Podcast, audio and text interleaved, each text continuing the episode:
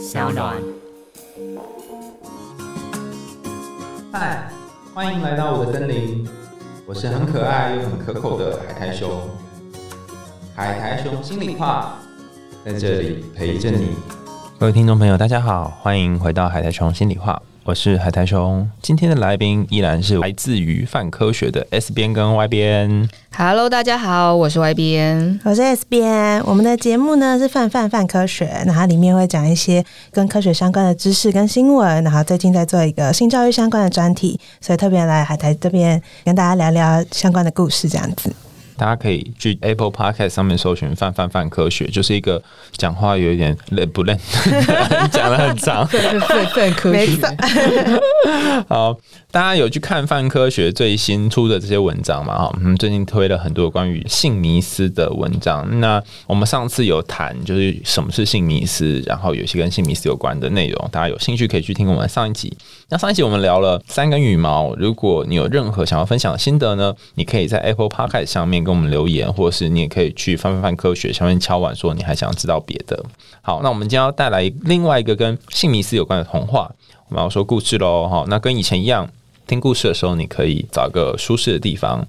那这是一个很特别的故事，是格林童话里面的最后一个故事，它被收录在不论是哪一个版本的格林童话，几乎都是最后一个故事。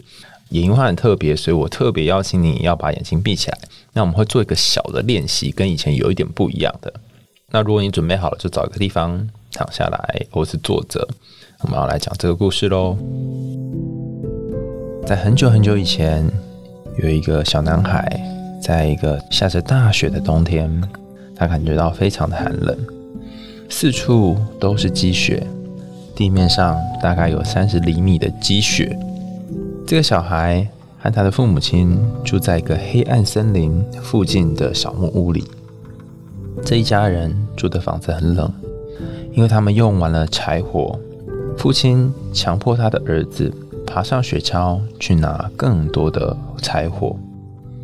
这个男孩不想要离开，因为他很冷，但是还是做了父亲叫他做的事情。他走进了黑暗的森林，收集了很多树枝。把它们绑在一起，变成一捆一捆的。当他制作了无捆纸袋，并且把它放在雪橇上的时候，他考虑要回家，但他因为觉得太寒冷了，所以根本没有办法动弹。所以他决定把捡来的树枝呢放在地上，然后烤烤火，让自己温暖一下自己。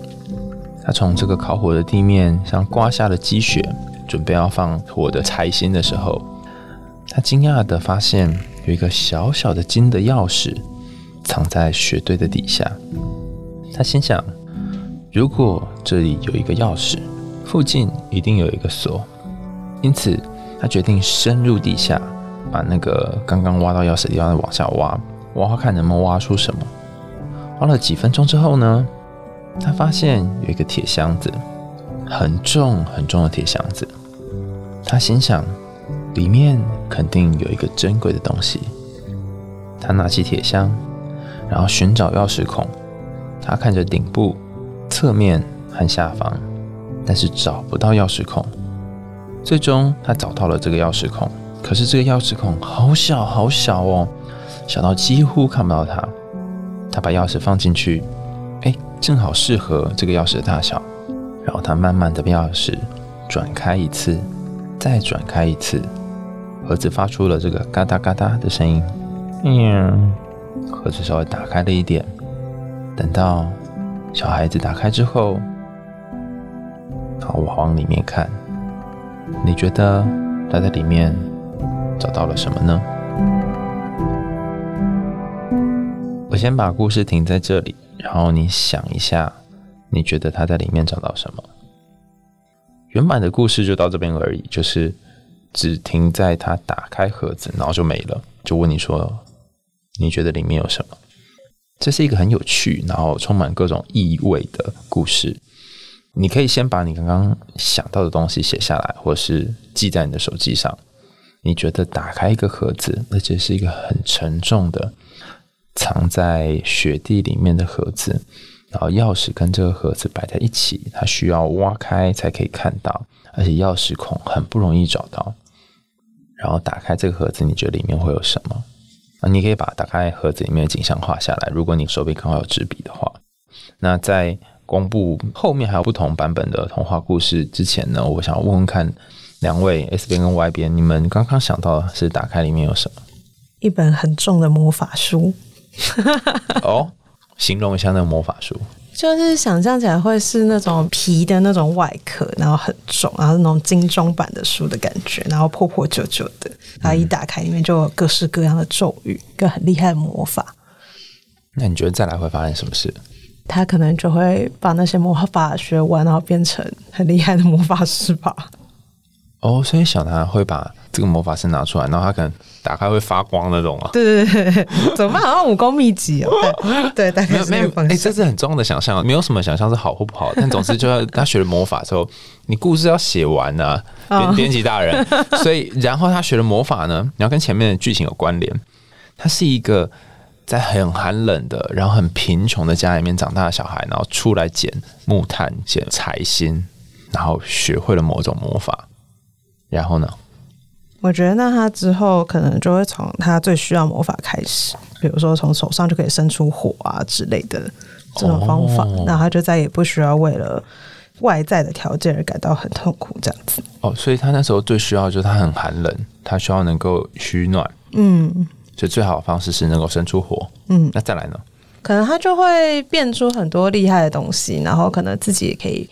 变成不一样的形状啊，等等之类，他就真的往一个魔法师的道路前进。从这我们可以知道呢，S 边是个数典忘祖的人。请问他爸妈呢？有啦，有带他爸妈来，他们有在这个故事里面。好，但不是剧情进展，他会了很多的魔法。嗯，然后他因为打开了盒子，里面有这些魔法书，然后学到了这些东西之后，然后他会变换很多东西，然后他还可以叫出火来，所以可以烧火，所以他的木材都变成炭。于是他就开始去镇上卖炭，然后卖完炭之后呢，他回来之后发现他家人都死了。为什么？鬼灭之刃呢？不是吧？好了，等等等等，好，你看，你看，你都没有跟上时代。好，所以呢，不然怎么办呢？你想象的是什么？我想象是他们家就不需要再为了这种东西烦恼，他们就可以去追求别的东西。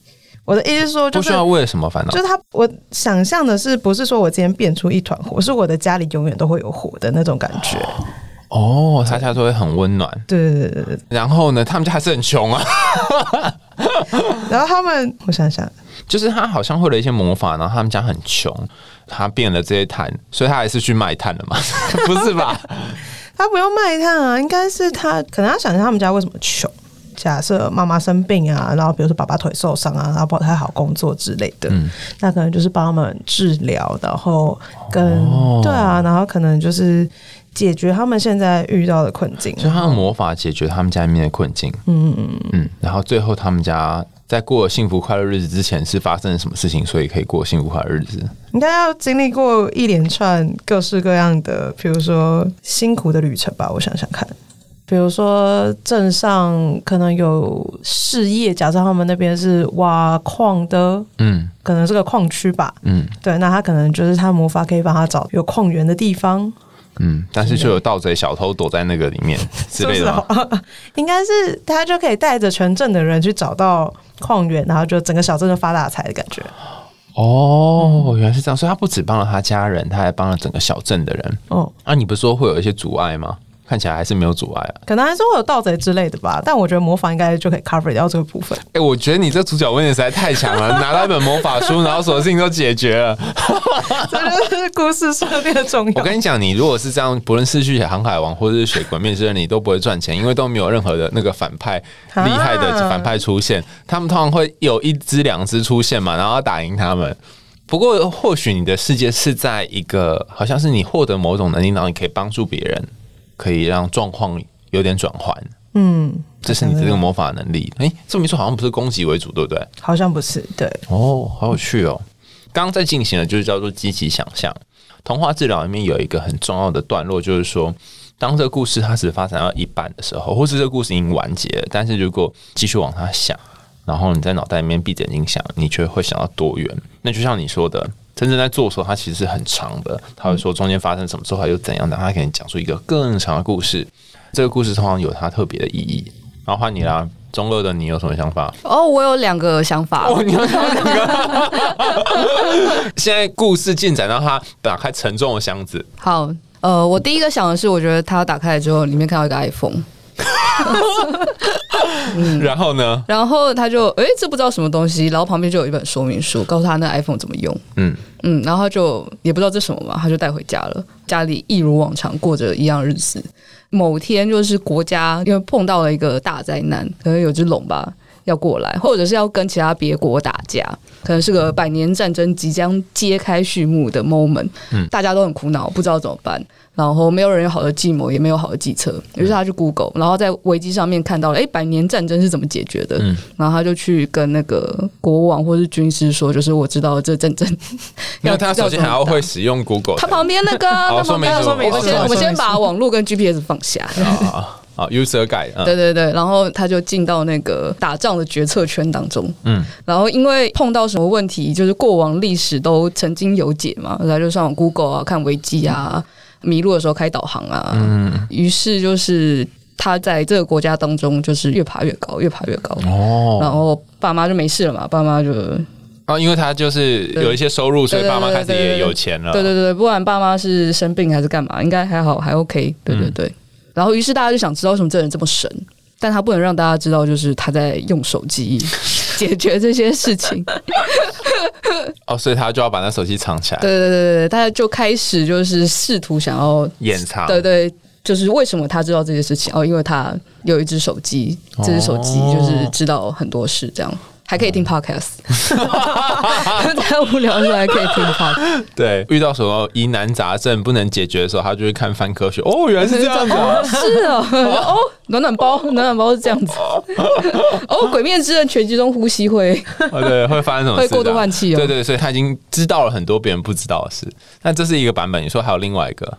那另外一个比较普通，另外一个打开是个异世界的传送门，嗯，然后他就远离了他本来很苦恼的这个场景，到了异世界。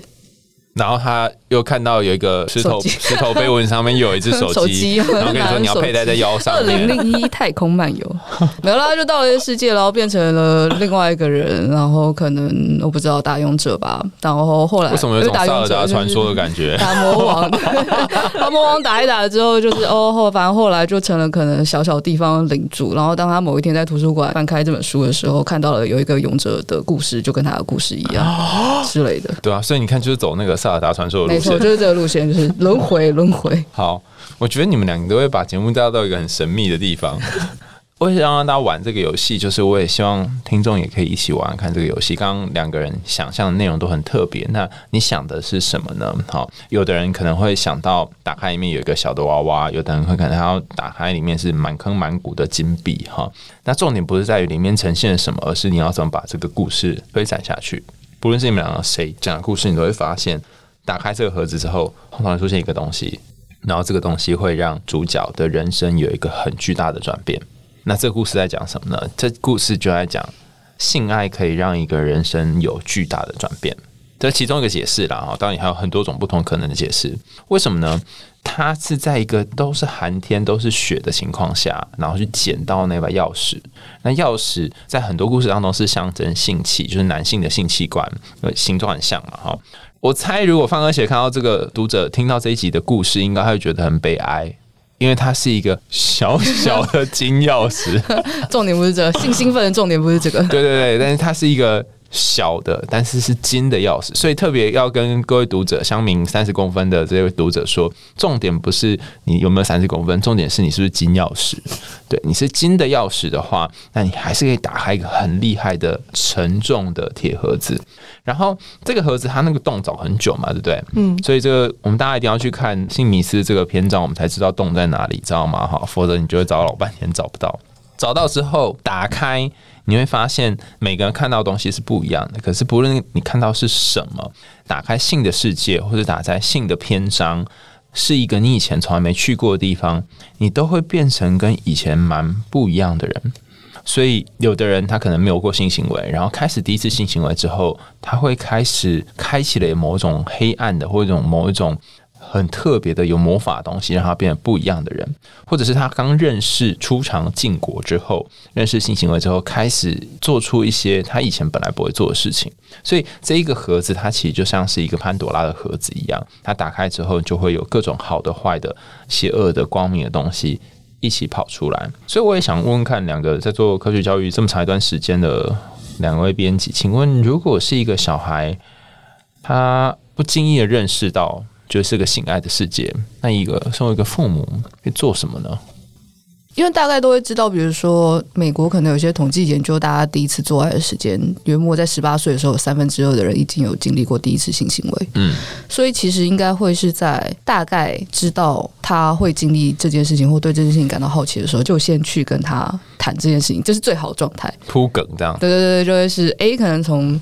大家小学的时候都隐隐听过这件事情，然后小学的时候可能开始默默的铺陈。嗯，但像我们这一代比较多，都会是自己先碰过，或者自己先经历过一轮之后，父母师徒才要进来，嗯，跟你讨论这件事情的时候，就你其实就已经开始觉得会有点抗拒，或者是觉得已经有点晚了。就跟爸妈讲，然后很尴尬。对，然后爸妈跟你讲，爸妈也觉得他不知道，也觉得很尴尬。对，然后于是。可能会有的做法会是，比如说像我妈，就是塞了一本书给你这样，但你会发现，哎，书选的其实也还好。你在哪天花一本还他说妈，我觉得这本，我觉得这个还好，把我吓死。所以我觉得啦，某方面来说，我们在做这个系列，在说就用看 A 片学性教育是否搞错了什么？其实我们想做的就会是。如果你真的觉得这件事情很难讲，或者是这件事情很难谈，就是希望哪天那个父母递出去的东西是哎，这个泛科学的网站，就是稍微看一下这样。对对对，看这个你可以学到比较正常的。对对对对对，从这里开始。哦，是比如说，倘若刚刚那个故事是这个小男孩，他贴盒子打开，然后拿了这个盒子回家，说：“妈，你看我学会了某种魔法，妈，你看我变成三十公分什么之类，反正突然变很厉害，进入了一个。”家人已经无法 handle 的世界，他魔法太强大，到家人都觉得很难再教育他，很难再帮他，或者是不知道怎么跟他谈性这件事情的时候，妈妈就从他腰际拿出你你这只手机我也有啊，你看泛科学，给你看一下，就是可以给他一些他不知道怎么讲，但是可以请他自己在上面找到的资讯。那你呢？你觉得呢？要怎么教小孩？我觉得可能要看是哪个年纪的小孩。嗯嗯，然后跟其实现在已经越来越多出版社啊，然后或学校其实会有相关的课程。然后现在也有很多那种绘本类的，如果爸爸妈妈比较怕尴尬的话，嗯，可是其实可以从一些绘本开始入手，分享一些这样子的内容。嗯，对，我觉得其实最重要应该是不要在谈到相关内容的时候觉得很禁忌。之前学教育嘛，有的时候学到小朋友他们其实会有一些，比如说摩擦器官的行为，可能在幼稚园的时候就会有这种行为或什么之类，那有的家长就会非常非常紧张，就觉得我好害怕我的小孩学坏，或者他为什么会有这种行为之类的。然后，尤其是比如说刚上小学的时候，也会有一些小朋友很喜欢互相玩弄彼此的器官啊等等之类的，他们会觉得这个好玩，然后好像很刺激这样子。嗯，对。然后，所以家长要做的事情比较像是：哎，既然我们有了这个机会，那我就要用这个机会好好的跟你。谈这件事情，然后其实可以借由这样子的过程中，告诉小朋友说：“哎，这是什么样的器官？”那比如说，男生的器官和女生器官不一样，你都可以在这个时候告诉他们。嗯，我觉得另外一个蛮重要的是，跟很多家长其实蛮在意的事情是身体的界限问题。因为比如说我们在面对小朋友的时候，尤其是如果自己是家长，你比较不会有一些就是身体上面的界限，就是你可能常常亲亲他、抱抱他之类的。嗯，你要在什么样的阶段告诉他说：“哎。”不管是爸爸妈妈，那如果外面的人要对你做这些事情的时候，你要在什么时候说不？我觉得是其实都是蛮重要的。嗯，对。那包含要怎么样拒绝，怎么样跟别人建立关系，然后怎么样在自己有欲望的时候要如何处理这些？对。哦，嗯，我觉得你讲到一个很重要的重点，就是很多家长他会知道这件事情的时候，都会先吓一跳，哦，然后不知所措。啊，你不知所措的时候，孩子就会有一种感觉，我是做错什么事？对他们会怕，然后这个害怕反而会。让孩子觉得我好像不该碰这个东西。嗯，跟小孩子通常也是会好奇，那他们好奇怎么办？他们就只好。绕别的路去想办法看 A 片来学这样子，对，所以就学会了黑魔法。本来应该要是一个改善他的家庭的一个方式，但却去到另外一个途径，蛮容易发生这种事情。对，哦，原来是这样。好，哦，你刚刚讲这，我想到我小时候我爸妈是怎么教我的。嗯，我妈她很小很小的时候，大概十岁的时候吧，她买了一本书，叫做《我从哪里来》。他就是在讲爸妈做爱，然后生下小孩这个过程这样子。那印象当中我很清楚，那就是玩那个年代哈，就是他怎么弄呢？他是说我从哪里来呢？是送子鸟送来的。哦，他是就就是有一只送古老的，对，就是送子鸟送来，然后我就觉得这真的不科学啊！送子鸟送来这太扯吧哈！但他还是有稍微带一下，就是说爸爸妈妈就是说晚上在床铺面，然后做一些事情，他也没有说会发生什么事。然后爸爸就跟小孩说，那个做爱的感觉是什么？就是会有一种痒痒的感觉。我觉得形容的蛮好的哈。对，然后隔天送子鸟就出现了，所以就会生下他。但我是觉得那个送子鸟有点难理解啦，很像伪科学嘛。可是问题是。可能是那个年纪的语言比较可以理解的，讲生产这个有点难，嗯，对，所以我还蛮感谢我家人有给我看这个，后来才不会觉得非常奇怪。所以家人怎么讲，好像也蛮重要的。是，然后还有包含有一些是小孩可能不小心撞见爸妈在做爱，哦，这时候我们通常会建议说，家长不可以对小孩生气。嗯。哦，因为这时候我一定会觉得很紧张嘛，然后更小 Dan Shuki 啊，对啊，哎呀，对啊，你也不能也那不摸弄门 啊，什么这样，他就会觉得说这是我的错。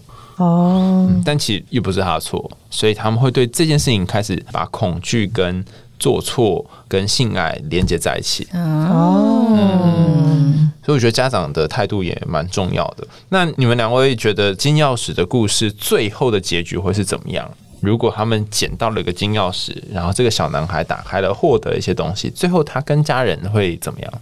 因为其实你说打开盒子就可以强烈改善关系，我觉得这件事情颇难。应该就会是他打开发现了些什么，但他们的生活还是那个样子。嗯啊，这么难过吗？你的版本不一样吗？我会觉得应该要是可以解决生活困境的什么东西之类的。哦，就是不要到很复杂魔法书，它应该也要是一些。再怎么样也要是柴火之类的。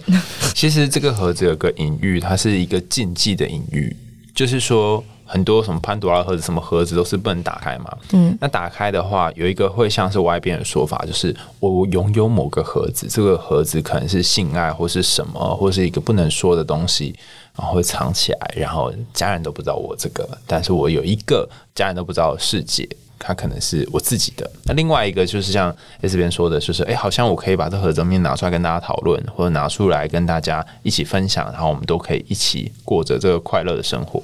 就每个人选择的方式不一样啊。所以如果你也有这个盒子的话，你可以想象一下你要怎么拥有这个盒子，怎么使用这个盒子。如果它是你一个很私密的一块，或是它是一个你的能力的来源，或它是可能代表性爱等等。你要怎么样去跟这个盒子相处，以及分享给其他人？